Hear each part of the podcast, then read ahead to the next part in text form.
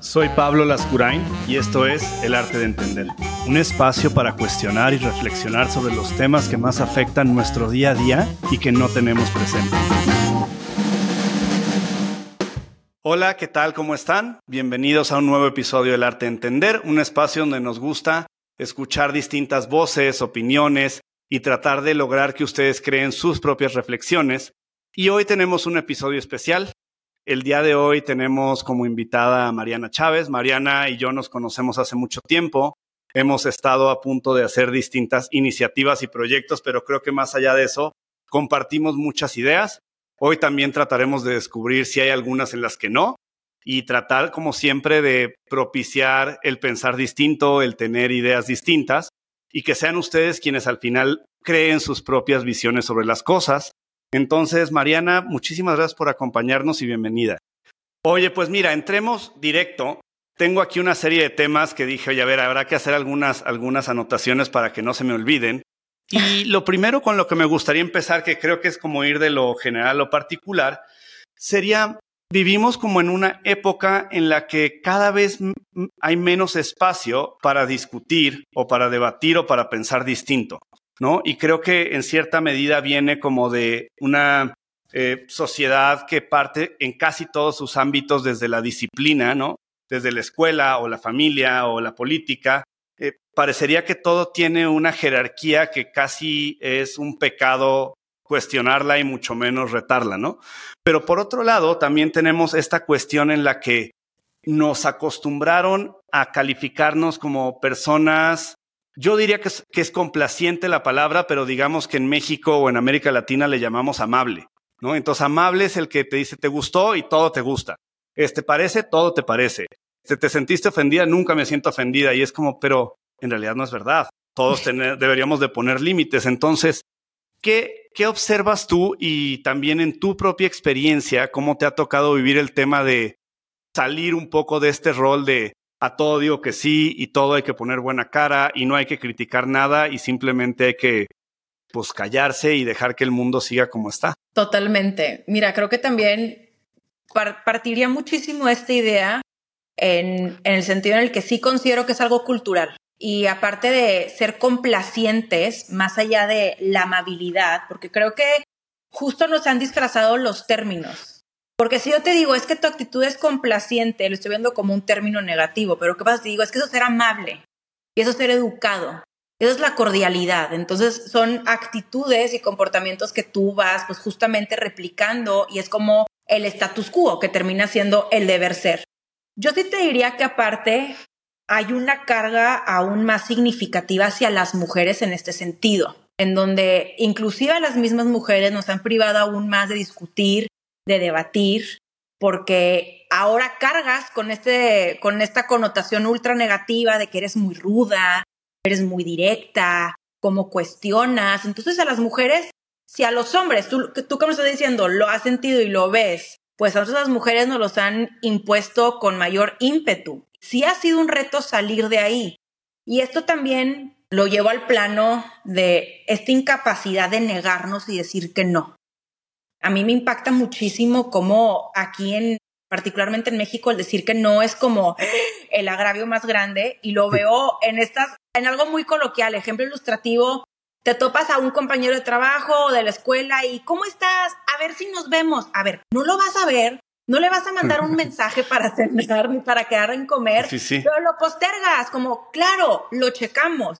¿Por qué no? Es como, no va a pasar y simplemente no dar pie a eso. Y yo en mi experiencia, pues la verdad es que fue mediante el cuestionamiento que me atreví a salirme un poco de ahí y justamente a entender estas dinámicas desde dónde surgen y cómo surgen y principalmente en mi, en mi contexto y siendo mujer, donde te digo que es con, o sea, esta carga es aún más pesada, en donde entrada, pues en los ámbitos en los que yo me quería desempeñar era un grandísimo no, porque pues la política era para hombres sigue siendo para hombres, por más que hayan estas acciones afirmativas y ocupemos espacios. Y mediante el cuestionamiento fue que me atreví a adentrarme un poquito en, pues, en ver otras, otras posibilidades y, entender justo como te digo, a raíz de, de qué lugar y dónde surgen estas interacciones.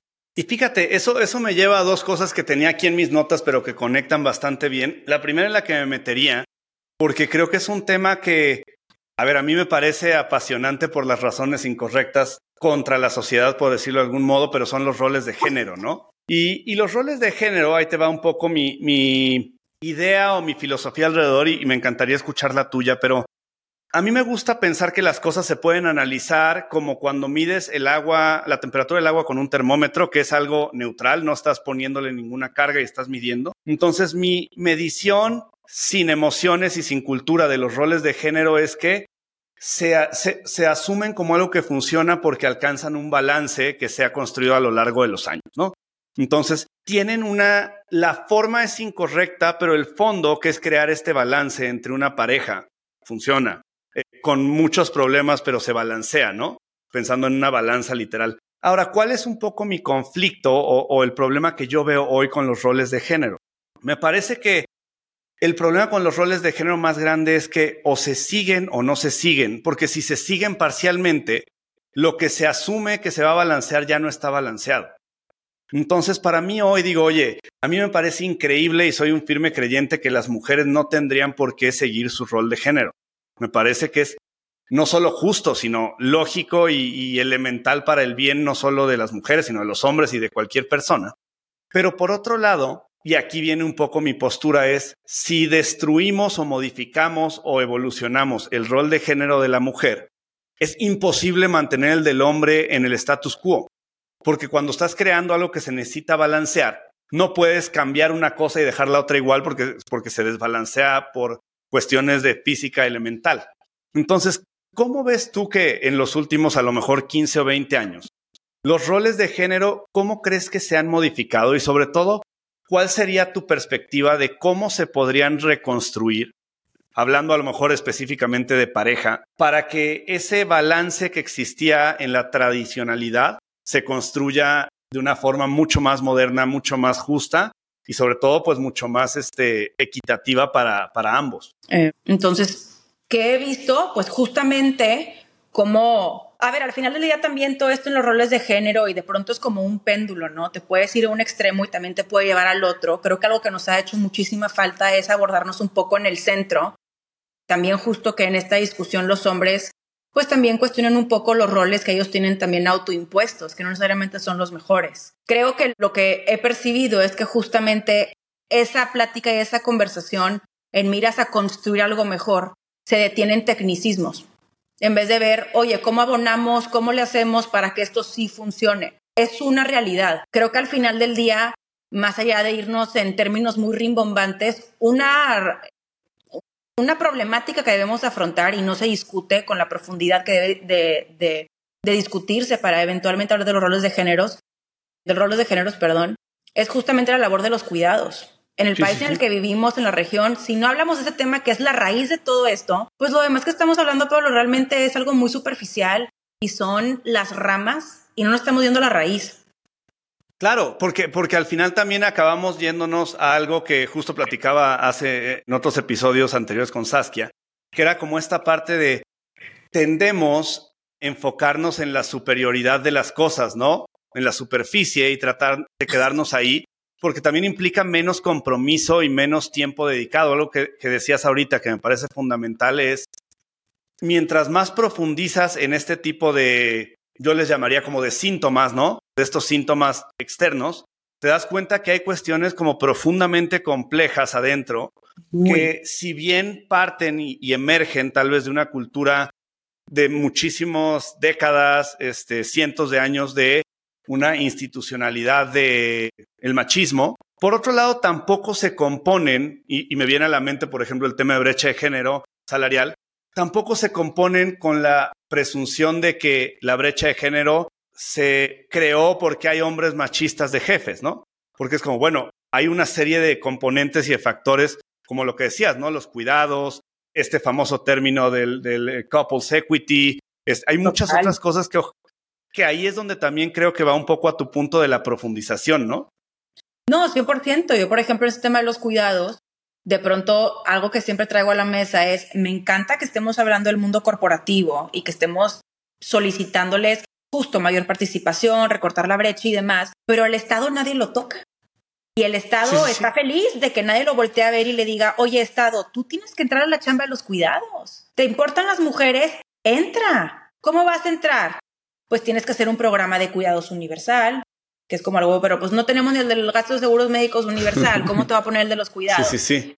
Escuelas de tiempo completo, guarderías, darme facilidades, inclusive tú también hacer política y reformar el marco de la ley y pedir que el marco de la ley funcione para que yo también pueda incursionar en lo privado, en, en lo privado, en la, hablando de trabajar, no en lo privado de mi casa, en el sentido privado público, pero nadie voltea a ver al Estado. Ahora, justo son, estamos hablando de cambios culturales que toman años. Yo hablando justo con, con un empresario aquí muy reconocido en la IP Regiomontana, me decía, Mariana, de verdad el tema de la licencia de paternidad, yo la doy y la he tenido que hacer obligatoria, porque los hombres no la tomaban, por un tema cultural.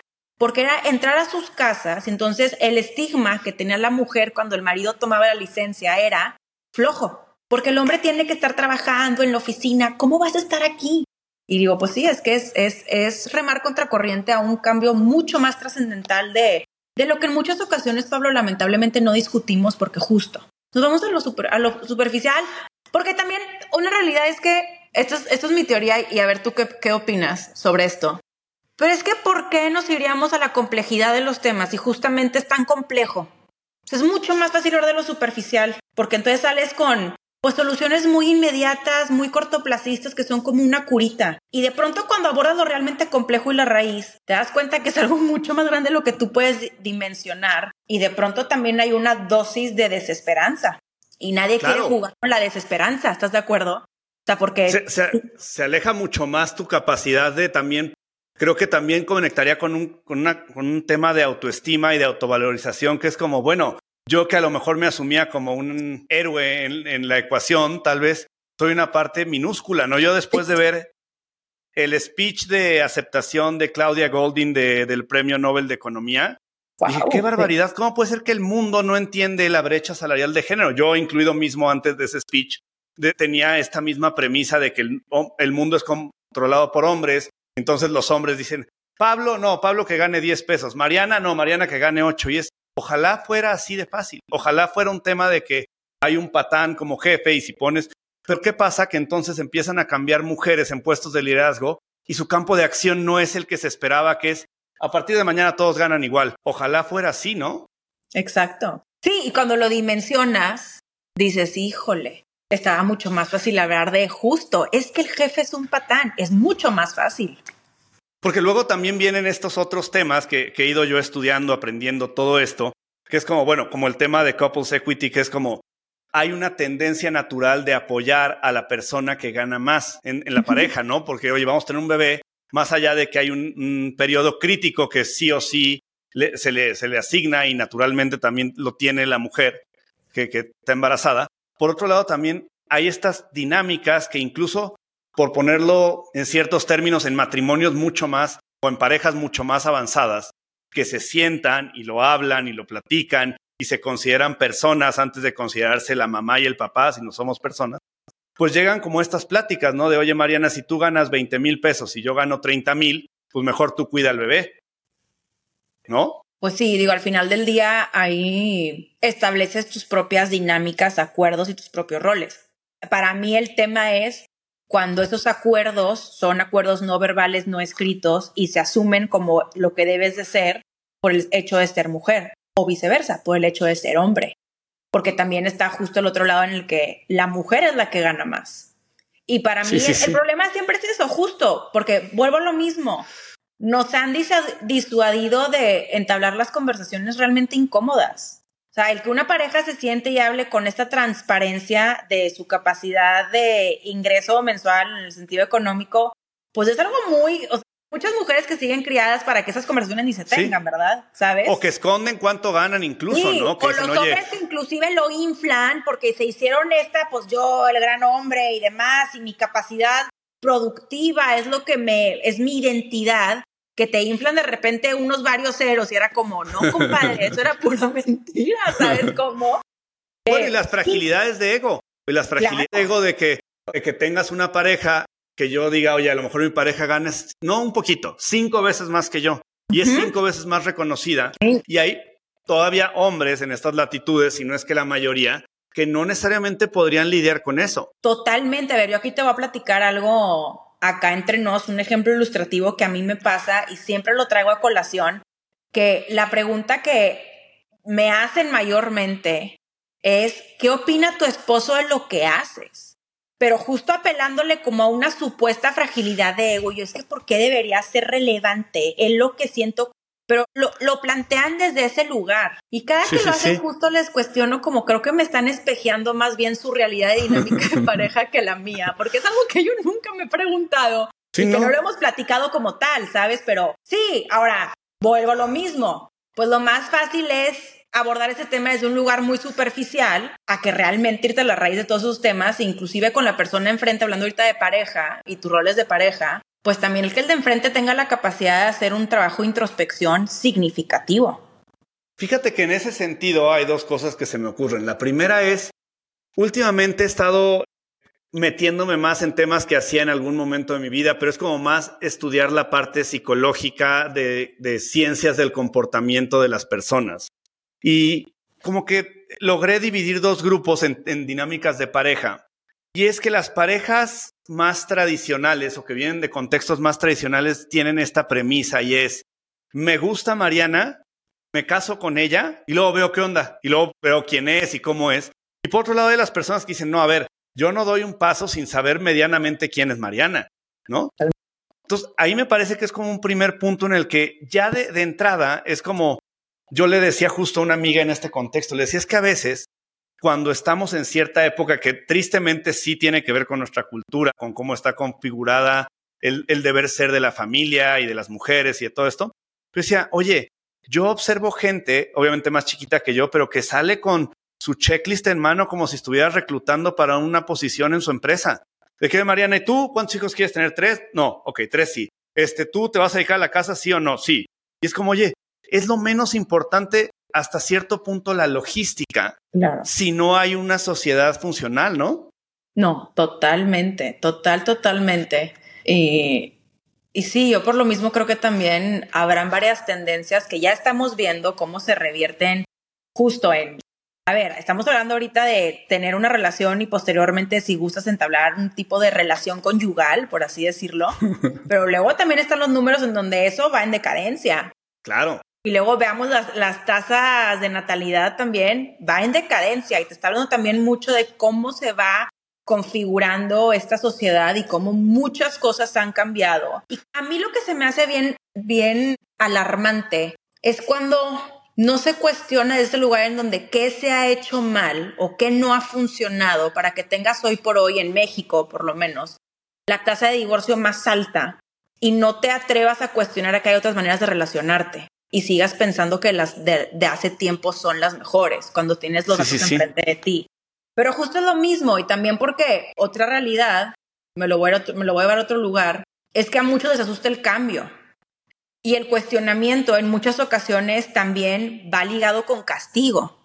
Entonces tú te atreves a cuestionar tu realidad y tu construcción social y vas a fracasar. Porque por algo las cosas están como están. O sea, ya hubo un y te van a excluir.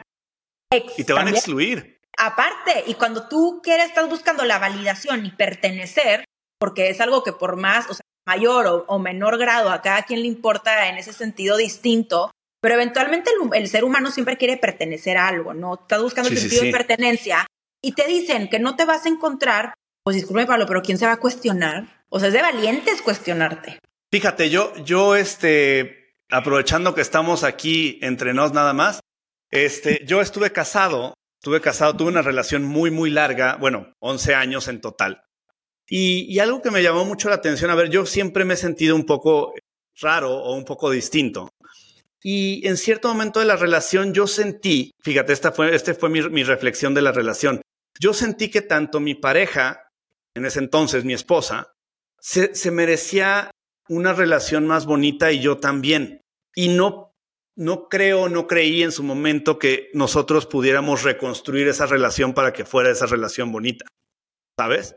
y, y las voces que oyes, pero por mucho, Mariana, por mucho, es como, pero pues ya estás ahí, ya para qué te mueves. Y yo, ¿para qué me muevo? Porque amo a la persona con la que estoy porque siento que ella merece a alguien que se le caiga la baba cuando la ve, que la trate increíble. Y no es que yo la tratara mal, ni es que ella no me tratara bien, nos tratábamos muy bien.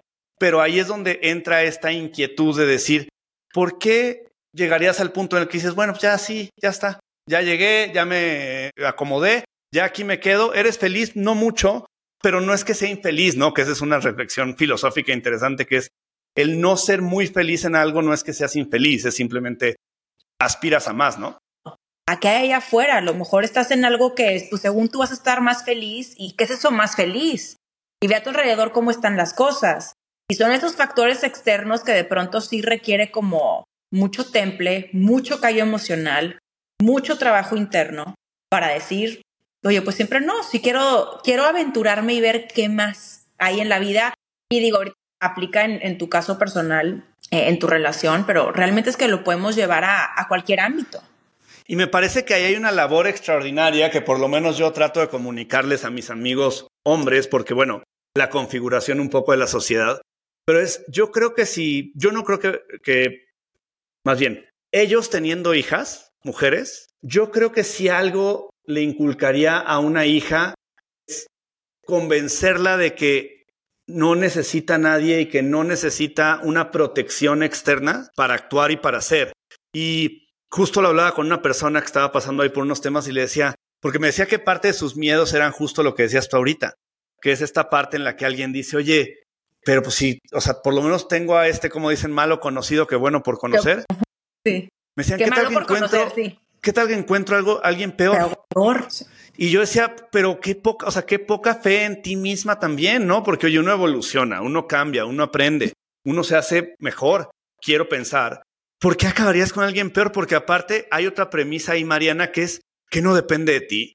¿no? Entonces tú me dices, Pablo, es que tal que acabo con alguien peor y es, pero si tú le escogiste, si tú en, en su caso decidirías permanecer ahí, entonces ¿cómo puedes, o sea, me parece impensable.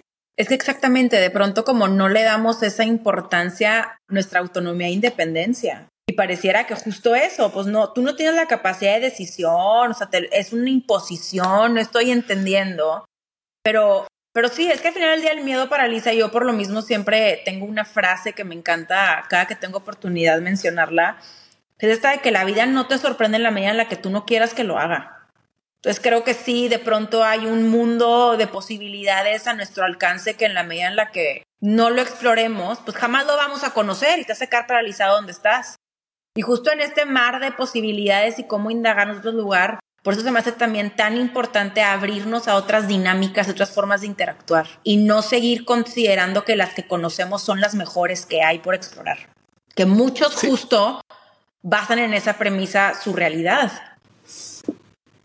Y, del miedo, ¿no? Esta, esta, relación un poco insana también con el miedo de, de no solo es lo peor y eso, sino como este miedo a que tomaste una decisión que desde lo cultural, no desde la vida, sino desde lo cultural es fatal, ¿no? Y es como te divorciaste y no sale perfecto. entonces, Mariana, ¿para qué te divorciaste? Pues también tú y es como, no, a ver, espérame. O sea, me divorcié porque no era feliz. Sí, Después pero tengamos los... sabes ahí que son como estas cargas que nos autoimponemos, como que pareciera que tenemos, estamos en la rendición de cuentas. Sí. O sea, ¿a quién le tienes que rendir cuentas al de enfrente? Él no vive tu vida. O sea, la única persona que va a vivir tu vida eres tú. A la única que le debes de rendir cuentas es a ti misma. Al de enfrente te gorro. Pero ni a tu mamá, ni a tu papá, ni a tu hermana. A nadie. O sea, a nadie. Ahorita me encantaba lo que decías de esto de criar niñas. O sea, es criarlas con una autonomía e independencia a tal grado que luego no se refugien tampoco en la figura paterna o materna. Sí, sí, sí. Tú sola o tú solo. Que ahorita y también con muchos modelos de crianza es algo que pues no se ve con tanta frecuencia. Sí, ¿no? En donde hay una sobreprotección, hay también una sobreestimulación para las madres y los padres, donde hay demasiada información, ya no sabes qué hacer, pero justo como de pronto hacerles saber de que, oye, llegas solo y te vas solo, en el sentido en el que lo más importante es tu conexión contigo mismo. Híjole, a muchos el simple hecho de verbalizarlo viene con mucho miedo de por medio. Pero lo que no saben, ya para cerrarte con esta idea, es que ese miedo termina siendo tu cárcel. Estás atado en todos los sentidos y te paraliza en tu toma de decisiones el día de mañana. Fíjate, a mí me parece que una de las cuestiones que, menos aparecen en la educación, pero también en el día a día de, nuestra sociedad actual, tiene que ver con la, valorización de la congruencia y, lo importante que puede llegar a ser la congruencia para, olvídate de que para, como dirían las abuelitas, como para ser una gente de bien o no, o sea, que sí lo es, pero me parecería que es todavía más importante para que la vida se te vaya siendo más fácil conforme vas creciendo. La llegan a asociar con el cambiar de parecer o de idea. Pero, y es por lo mismo, porque no estás tú en sintonía y no estás conectando de que, a ver, pues sí, a lo mejor yo era congruente a los 15 años con cierto sistema de creencias, pero sí se, se vale cambiarlo, pero justo en la medida en la que tú seas congruente con lo que dices, haces y en tu actuar, te vas a facilitar mucho la vida, porque spoiler alert, la vida es complicada para todos. Sí, sí, sí. O sea, eso es una constante, el cambio y la complicación. La complicación no la ponen en las teorías de física, eso es otro tema, pero yo te voy a decir que la teoría de la calle, de andar en la vida. La verdad. sí, o sea, la teoría de la verdad es que se te va, la vida es complicadísima. Hombre, pues hasta es la más fácil y la congruencia. algo que, y algo que yo observo, a ver, tengo una empresa que nos dedicamos a resolver problemas para empresas muy grandes, pero yo te pondría que desde ese universo de empresas enormes multinacionales hasta, pues no sé, como que mis amigas siempre me agarran de psicólogo terapeuta. O sea, en esos dos extremos, yo te diría que si algo he aprendido es que qué chinga tener que tomar cada decisión desde cero sin, sin herramientas, sin creencias, sin contextos visibles. Y yo les digo a las personas, yo no podría. Si ahorita tú me dices, Pablo, este, quieres vender tu empresa y yo no tuviera un sistema de congruencia a mi alrededor que me haga que casi la decisión se tome sola, no que sea fácil, pero que se tome sola, yo imagino si dijera, ay, pues no sé, porque no sé qué quiero hacer, no sé dónde quiero vivir, no sé con quién quiero estar, no sé si quiero una empresa o quiero dos, no sé. Y digo, no, pues con razón la gente se agobia, ¿no? Pero también de pronto hay que hacer un chequeo en tus prioridades, en, tus ideales, hacia dónde vas, etcétera, porque pues la vida sí va cambiando. Pero sí, definitivo es parte de hacerte la menos complicada y alivianarte. En ese sentido, como tomando, como tomando una, una curva un poco a la derecha, cada vez eh, veo que tienes como todo este tema de tener conversaciones más genuinas con personajes, híjole, me cuestan los calificativos para que suenen medianamente no negativos, pero con personajes importantes de la política, este, entendidos como que son conocidos o famosos o ojalá fueran porque tienen mucho impacto positivo por todos lados, pero bueno, es otro tema creo que, y a ver qué opinas de esto, creo que cuando se habla de esta transformación, que es interesante porque me parece que sí hay una transformación, pero no como la comentan, pero hay dos puntos que me parece que se han transformado profundamente en México en la clase política. La primera, la primera transformación que me queda clara es que destruimos la capacidad de diferenciar entre los datos, los hechos, las cosas que son parte de una totalidad y las opiniones, ¿no? Hoy, hoy todos son opiniones, no hay forma de comprobar nada, súper entre comillas, no hay nada de comprobar nada, no hay forma de comprobar nada, no hay forma de que nada sea lo que es, hablando de datos o hablando de estadísticas o hablando de análisis. Y entonces todo es una opinión y entonces eso da libertad a que la supremacía moral, que es quien está en una peor posición o quién ha luchado más. o todo es, obviamente es de tu propia percepción, ¿no? No es necesario que nadie te valide, pero si yo digo que yo he trabajado 20 años por los latinos, entonces tú no tienes derecho a opinar de los latinos, porque yo sí trabajé 20 años por ellos y tú no. Independientemente de que tu conocimiento, tu sofisticación o tu impacto sea súper mayor, yo lo que hago es descalificarte. Sí. No sé con, con las personas que has hablado, con, con la experiencia que has sido, te, con que has tenido de esta clase política actual, ¿qué has visto tú en ese sentido de qué tanto las personas tienen la capacidad de decir, mira, estos son mis argumentos, este es el fundamento, esto tiene una base científica o por lo menos lógica, versus, sí, pero es que el de enfrente dice blanco y yo la verdad es que digo que negro. Y cuando dices, bueno, pero ¿por qué blanco negro? Es como, ah, porque yo estudié más o porque yo me tomé la foto primero.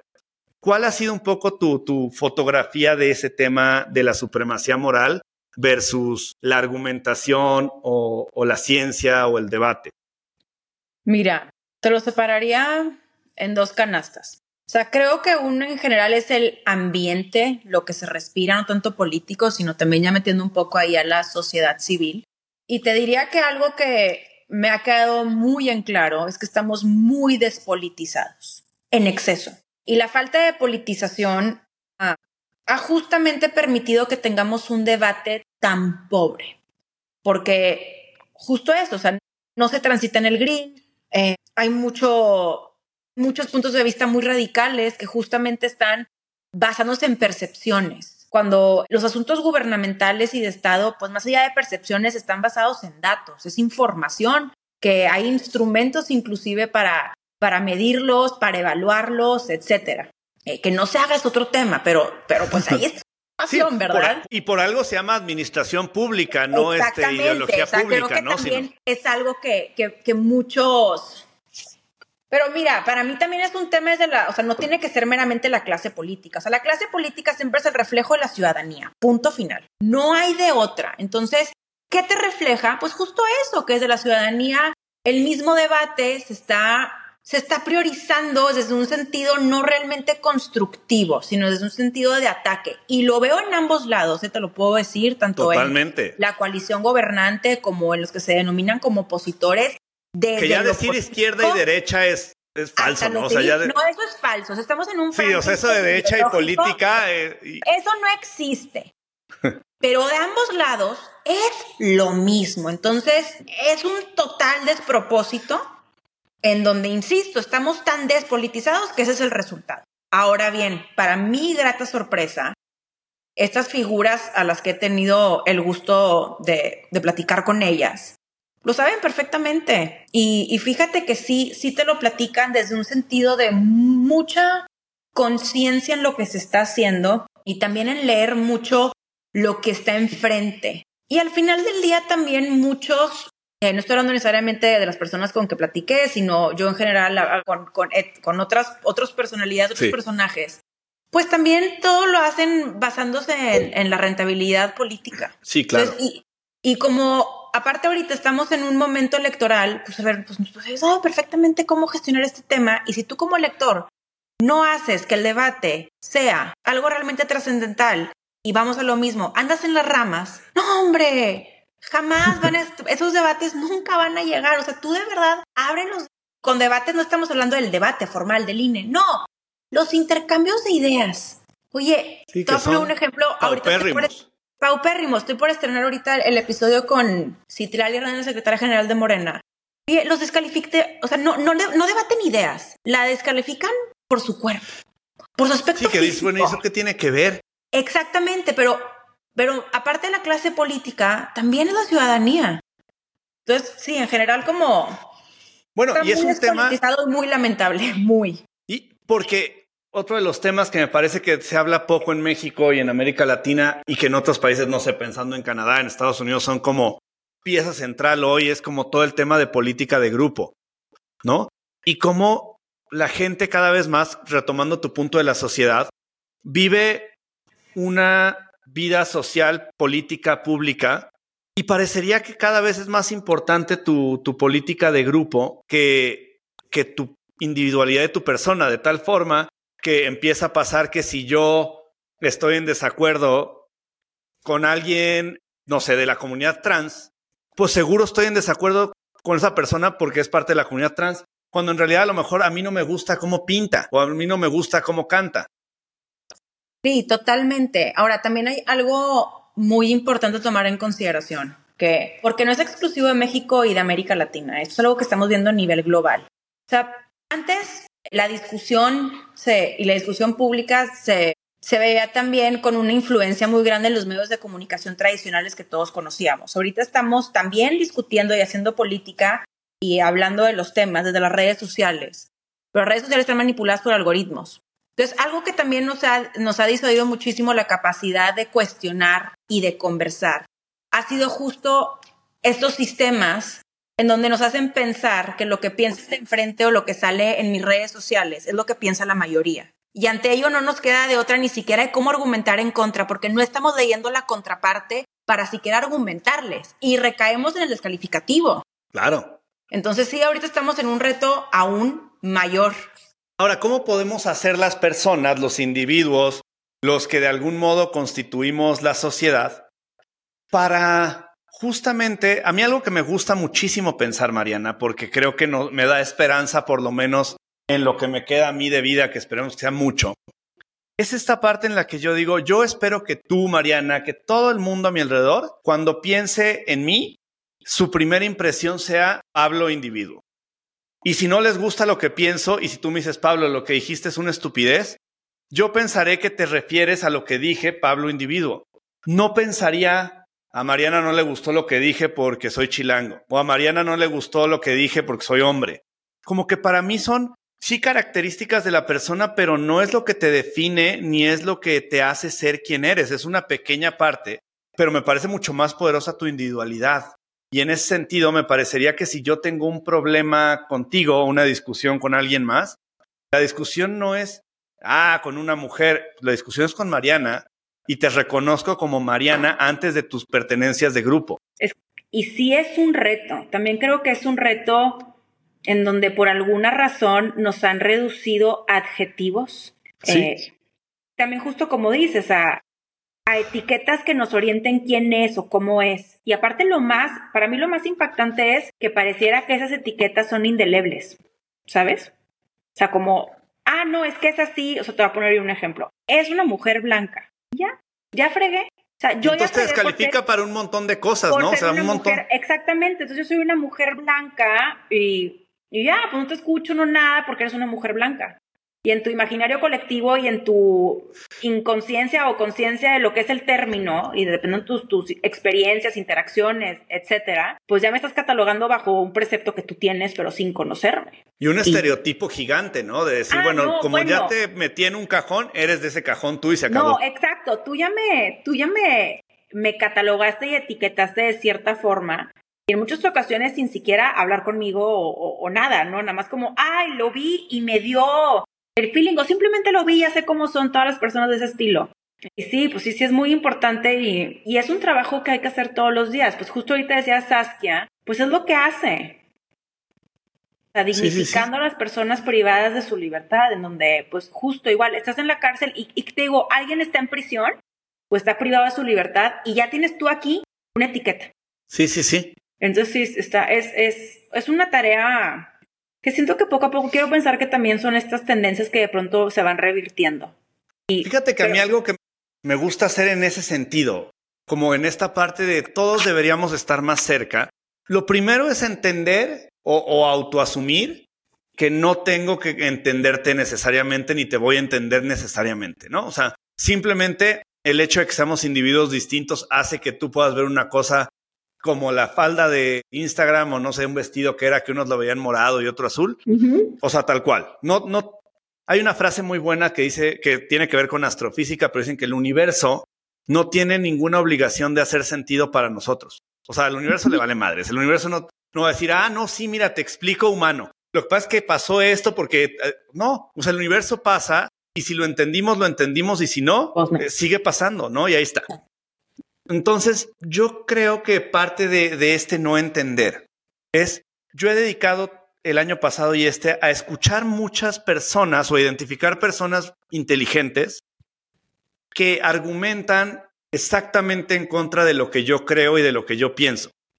Hablando mucho más como en temas de YouTube y eso, ¿no? Porque no es como que yo vaya por el mundo ahí al Starbucks preguntando, ¿no?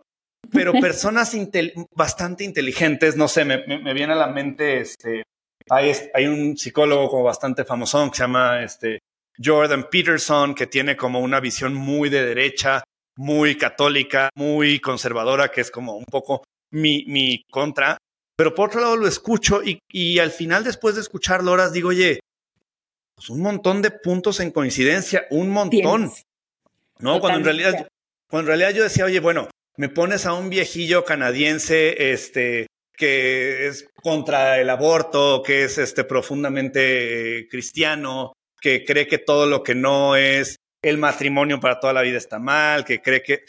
Y de repente lo escucho en su visión más global de qué es lo que piensa, cómo nos deberíamos de hablar las personas para discutir. Y digo, oye, tenemos que escuchar más a quien asumimos que no tenemos nada que escuchar de esa persona. Totalmente. Yo la verdad es que para encontrarme más a mí misma en el sentido de mis creencias, mis visiones y perspectivas. Aprendo mucho más de quienes no comulgan con las mismas y que no tienen esa misma línea de pensamiento. Porque al final del día sigues reafirmando lo que ya crees que sabes o lo que sabes.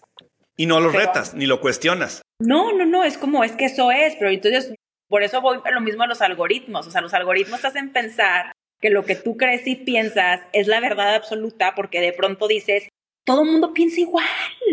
No es posible. Y en mi feed y veo lo mismo. Es que esto debe ser claro. Este es el mundo. Claro, te está manipulando para darte lo que for you, ¿verdad? O sea, for you page, literalmente así se llama. Pero justo eh, también algo que malamente se nos ha disuadido, el, el entablar conversaciones, o más de entablar las conversaciones, justo como dices, escuchar puntos de vista contrarios a los tuyos. Y, la no descalificar. No, y no descalificar, pero es una realidad. La mayoría está buscando cámaras de eco de sus pensamientos y sus creencias. No hay como decías, que las confirmen, ¿no? Que las confirmen. Exacto, Es, es, reafirmar posturas. Eso es lo que busca la mayoría, reafirmar posturas o creencias. El reto es cómo hacerles entender que, pues, las podrías reafirmar o en su efecto cambiarlas si escuchas la parte contraria. Pero pues sí, justo nos han también estigmatizado ya mucho lo contrario a lo que uno piensa. Y volvemos a lo mismo de estos radicalismos y los péndulos que de pronto pues no, no, nos, no nos llevan al centro y también a partir de una premisa clave, pues nadie tiene la verdad. O sea, todo el mundo está buscando lo mismo, nada más cada quien agarra herramientas y qué le funciona y tú haz tu propio traje a la medida. No hay bien, no hay mal en ese sentido y pero nadie posee la verdad. Y bueno, y ahí le tienes que encimar tus sesgos y tus creencias y tus miedos. Que, que, todavía si tú tuvieras más o menos tu, tu de que, bueno, ya, ya le agarré la onda al mundo, pues no. tanto, porque aparte, y si aparte le sumas que somos seres cambiantes, que es lo, la matemática que hiciste hoy, mañana te va a dar otro resultado. Totalmente, no, y a ver, y que también, e insisto, la constante es el cambio y la complicación, pero, y también las experiencias te van forjando. Es algo que yo, yo he encontrado en muchas personas eh, a las que leo, sigo, escucho, pues de pronto también te das cuenta de sus historias y por eso es bien importante conocer las historias detrás y los contextos. Claro. Porque ahí también vas viendo que de, de pronto hubieron, no sé, te voy a poner un ejemplo, la que te ven hablar de amor romántico, pero pues no sé, tuvo esta historia de cuento de hadas y nunca tuvo una crisis, o sabes, como ah, si te la cuenta el amor romántico o la persona que eh, tuvo su novio, se divorció, se volvió a casar, ¿sabes? Como a cada quien le va distinto y las experiencias son muy distintas y también te van cambiando muchísimo para pensar lo que piensas. O justo no está esta idea de, bueno, la mujer que estaba súper a favor de los derechos reproductivos de la mujer hasta que de pronto batallaba muchísimo para concebir y ahora cambia de opinión, porque dice, ¿cómo es posible que, sabes? Entonces, sí, por eso es interesante estar abiertos a conocer que hay más perspectivas. Fíjate, yo, yo hasta hace, híjole, pues yo creo que a partir de hace dos años, que fue cuando dije, oye, ¿por qué? O sea, como cuestionar un poco mis creencias. Y una de las creencias que tenía es, si una persona es extremadamente religiosa, siento que no la quiero escuchar. Esa era una creencia y un sesgo que yo tenía, importantísimo, hasta que un día conocí a alguien profundamente religioso y es la persona hasta el día de hoy más inteligente que yo he conocido en mi vida, por mucho. Y ahí dije, ¿qué güey estoy? ¿Cuántas personas no habré dejado yo ir, como dicen ahora en la filosofía de Instagram? ¿Cuántas personas no habré dejado yo ir por mi sesgo de que si son muy religiosas, seguramente no van a hacer match conmigo? Y ahora si tú ves mi, regresando al tema del feed, si tú ves mi feed, por ejemplo, en YouTube, tú verías y es rarísimo que este sea el feed de Pablo, porque no, o sea, no me representa en lo más mínimo, ¿no? Aparece por ahí también este, otros personajes, Ben Shapiro, que es como otro personaje súper conservador, judío. Pero, y te lo juro que los escucho, Mariana, y hay, ves, y hay momentos en los que hasta me encabrono, ¿sabes? Que digo, güey, ¿cómo alguien puede decir eso? Qué barbaridad. Pero por otro lado, cuando escuchas cómo completan un argumento y cómo lo sostienen, llegas a un punto a decir, decir, piensa distinto. Ok, acabo de identificar que tú y yo pensamos profundamente distinto sobre algo, pero ya te entiendo cómo llegaste a tu idea y la respeto mucho más. Totalmente. Para mí eso es lo más enriquecedor. Y yo sí es algo que busco constantemente hacer en mi vida es justo. Eh, y más allá, más allá de como identificar, piensas diferente y entendí por qué, me encanta a mí encontrar ese puente que enlace su diferencia con la mía. O sea, en algo tenemos que estar Sí, sí, sí. En algo. O sea, te juro que hasta en lo más elemental como el cielo es azul, me vale, pero en algo tenemos que estar de acuerdo por más que seamos polos completamente opuestos. Y, y siempre encontrar como esos puntitos de unión, híjole, son mágicos, me encanta. Y, y al final creo que eso, regresando a todo lo que hemos venido platicando, es cómo conectamos desde la individualidad y cómo conectamos no necesariamente para construir un vínculo, pero sí para crear estos espacios en donde podamos cada vez encontrar mejores ideas, ¿no? A mí me parece que lo decíamos en un episodio anterior sobre el debate y la discusión y yo decía, el primer requisito en la vida para poder debatir o discutir o hablar con alguien es que creas que crees un espacio en donde haya la posibilidad de compartir una idea sin que ésta tenga que pasar por una tela de juicio de la otra persona, ¿no? Totalmente. Yo más allá de debatir y discutir, Creo que esto eso sería una herramienta muy útil para forjar un entorno más tolerante y respetuoso. Y donde descubramos las coincidencias porque las va a ver. Yo se los digo tal cual. Tú puedes hablar, a ver, yo soy el de las personas muy poco fans del observador, del presidente, y aún así digo, si yo me sentara dos horas con él, saldría y diría, oye, está menos peor de lo que pensaba. ¿Sabes? Estoy seguro. Porque lo que yo veo, como bien decías tú, uno, tiene mis sesgos, mi historia y mis creencias. Y dos, tiene una imagen ficticia de él. ¿Por qué? Porque no lo conozco, porque no sé cómo es en la, en la, en la vida real, no sé qué piensa cuando no hay una cámara prendida. Y yo, esa, eso creo que así es, ¿no? O sea, si te sientas tú con alguien, aunque tú digas es que Mariana es la persona anti yo, vas a descubrir que no es tan anti tú. Sí, y bueno, y eso también, o sea, lo llevaría a otro polo, en donde qué pasa cuando justamente, porque aquí estamos viendo de que cómo le veo otro lado a una persona y cómo me centro en su individualidad y, en su identidad. Pero también qué pasa cuando al final día no, ni siquiera conoces a la persona y ya estás idealizando a dicha persona, que es algo que también ahorita se da muchísimo, en donde Oye, pues no sé, habrá fans y quienes siguen muchísimo la ideología de Ben Shapiro, pero ya tienen a Ben Shapiro acá. y ya no puede hacer nada mal. todopoderoso, le das un tipo de teflón en donde cualquier cosa que él haga, pues es, es anti todo, porque lo has idealizado, idolatrado, en un grado que también inclusive es injusto. Que y no ves sus sombras, ¿no? Exactamente, porque también estamos todos constantemente, bueno, no estamos, porque yo no, pero la mayoría está constantemente buscando a sus héroes. O inclusive buscando a quien, a quien apuntarle el dedo y decirle, claro, estamos como estamos por tu culpa. Yo siempre es lo que digo de la culpa de este papá gobierno, en donde digo, ah, no puede ser, ahora todo el gobierno tiene la culpa de todo.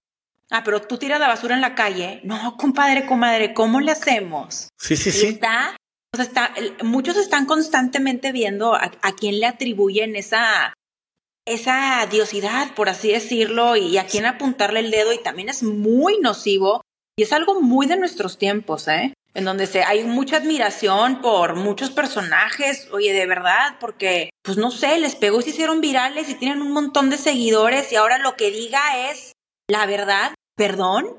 O sea, también hace bueno, me gusta pensar, capacidad crítica. A mí me gusta pensar que hay en esa transacción incluso un outsourcing de creencias. Y yo digo, ¿sabes qué? Yo amo a Mariana. Todo lo que crea Mariana lo creo yo. Pero ¿cómo? Si ni conoces, a ciencia cierta ni siquiera conoces a Mariana. Pero más allá de eso, no puedes tú decir, yo tiro la toalla con el tema de creencias y lo que crea Mariana, a mí. Pero te voy a decir por qué. Vamos a lo mismo que decíamos al principio. Porque es muy cómodo hacerlo. es muy cómodo. O sea, como porque alguien va a decir, sabes que entre las complicaciones de mi vida me voy a dar un tiempo para, pues, para cuestionarme todo. De pronto ya volver a Saber qué pienso, saber qué me mueve. Oye, no manches, me dijo esto mi papá, mi abuelo, mi mamá, y era mentira, o sea, no era cierto del todo. Y la verdad es que es, pues no, pues no, como porque ahora también hay una realidad en donde muchos no tienen ni siquiera las herramientas o el acceso a o sea, para poderse cuestionar, ¿sabes? En donde o ni el tiempo, porque también tener tú un tiempito para decir, déjame, tengo mi propia crisis de identidad por estarme cuestionando tanto, pues es un súper lujo, ¿verdad? Porque tienes el tiempo para pensar en esas cosas. Sí, y, la capacidad, más bien la disposición mental de que no tienes otros problemas que tienes todos los días. Exactamente, o sea, yo pienso en una mujer que tiene cuatro jornadas laborales, se levanta muy temprano por la mañana, toma el transporte público extremadamente de eficiencia, va al trabajo, sus trabajos no son los mejores remunerados, llega para los, los labores de cuidado de casa y decirle, oye, ¿qué te parece si nos ponemos a ¿Qué piensas tú de la vida? Exacto, como, ¿qué piensas de esto? Es decir, sácate, ¿de qué estás hablando? O sea, déjame, me duermo. Ya voy tarde. exacto, me tengo que dormir para descansar dos horas. O sea, ¿de qué estás hablando? Pero la verdad es que por eso es mucho más cómodo atribuirles pues esta capacidad por sobre uno mismo, justo de outsourcear las creencias o las ideas o lo que sea, porque es más cómodo. Sí, te formas detrás y listo. sí, en un mundo en el que pues hay muchas personalidades y muchos liderazgos, entre comillas, fabricados con base en nada, realmente sin sustento. En popularidad.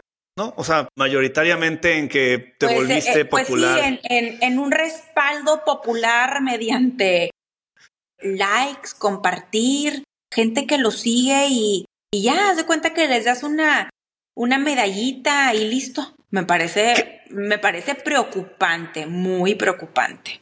Ahora, Mariana, ya para cerrar, cuéntanos, que hace mucho sentido, ¿qué te emociona del de, presente? ¿Qué te emociona de la sociedad hoy? Y, y, cómo, ¿Y qué te emocionaría ver en uno o dos años que pase en nuestro país o en tu ciudad o en el mundo? Mira, me emociona mucho ahorita, actualmente, en el ámbito que sea. En el ámbito que sea. Mira, me está emocionando muchísimo que cerramos un 2023 donde las mujeres ocuparon muchos espacios de, de incidencia importantes. Me gusta que esto de mujeres en esos espacios no sea algo tan anormal y más bien sea lo cotidiano. Me gusta, también me asusta justo lo que decíamos de que pues eso no, no, no es sinónimo a un progreso real, tangible, pero me emociona. A nivel nacional me emocionan mucho las elecciones, me emociona considerar que dentro de la despolitización que tenemos habrá participación y mayor interés. Eh, me emociona considerar que es muy probable que tengamos a la primera presidenta de nuestro país. Insisto, no porque esto eh, sea sinónimo a que las cosas necesariamente cambien, el sistema político cambie, pero porque le va a permitir a muchas niñas y mujeres soñar. Y para hay algo por lo cual soñar y, que no nos corten las alas eh, ni la inspiración para poder aspirar a hacer cosas grandes, cosas que transformen y, cosas trascendentales. Entonces, eso a mí me emociona un montón. Y, en general, me emociona ver ahorita una generación de chavos eh, que son Gen Z, que claramente tú y yo no somos, pero que, que los veo cada vez más interesados en muchos temas, en debatir, en dialogar. Sí piensan de manera distinta muchos de ellos y me gustaría que la agenda que ellos traen y lo que les preocupe también se vea plasmado, pues ahora sí que en la cotidianidad de las cosas. Pero eso en general, en resumidas cuentas, me emociona mucho. Yo creo que más que nada la capacidad de soñar me emociona más que nada. Fíjate que algo que, compartimos entonces en esta emoción, a mí algo que me, emociona mucho de las generaciones, digamos de la generación Z, o sea, como de la más, no niños, pero microadultos, por llamarles de algún modo, es que siento, para bien y para mal, pero creo que yo, que más para bien, tienen este factor en ciertas generaciones que tienen como un corte de cordón umbilical, ¿sabes? O sea, lo siento que vienen como con como que con, dirían en inglés como clean slot, o sea, como que vienen como que a reinventar un poco desde cero. Y claro, los critican mucho a lo mejor en ambientes laborales porque vienen y te dicen de que yo necesito mi plan de vida y necesito mi salud mental y necesito, y que sabes hacer nada. pero, pero al final, eso, o sea, al final, aunque el entitlement siempre es peligroso, al final es una forma también de exigir que el mundo mejore rápidamente, ¿sabes? Porque es como, bueno, puedes criticar lo que quieras a estos morrillos porque quieren que le pues, pongas dos horas de terapia a la semana, pero te va a llegar el futuro hasta que tengas que ofrecer las dos horas de terapia, porque si no, no vas a poder contratar gente y vas a ser una empresa de puros viejos, ¿no? Entonces, eso a mí también me emociona muchísimo. Sí, a mí también. Yo sí veo, sí veo cambios. Sí veo cambios y, pues justo me gustaría que esos cambios sí sean una realidad, porque, bueno, así también decían que los millennials traíamos un montón de cambios y pues sí hemos tenido algunos, pero sí, en general siento que requerimos una buena sacudida y probablemente la generación Z la traiga. Ojalá. Ojalá. Oye, Mariana, pues muchísimas gracias. Ha sido un placer platicar contigo y, creo que Habrá que, habrá que hacer una, una versión 2.0 de esto algún día, pero por lo pronto. Cuando quieras, yo encantada. Te agradezco mucho y estoy seguro que todos estaremos muy contentos de escucharte y ya te platicaré qué preguntas nos llegan y a ver qué contestamos. Ándale, para la parte 2 las preguntas, yo feliz. Perfecto, Mariana. Que tengas muy bonita noche y seguimos en contacto. Muchísimas gracias, Pablo. Te mando un abrazote, igual bonita noche. Hasta luego. Gracias, bye bye.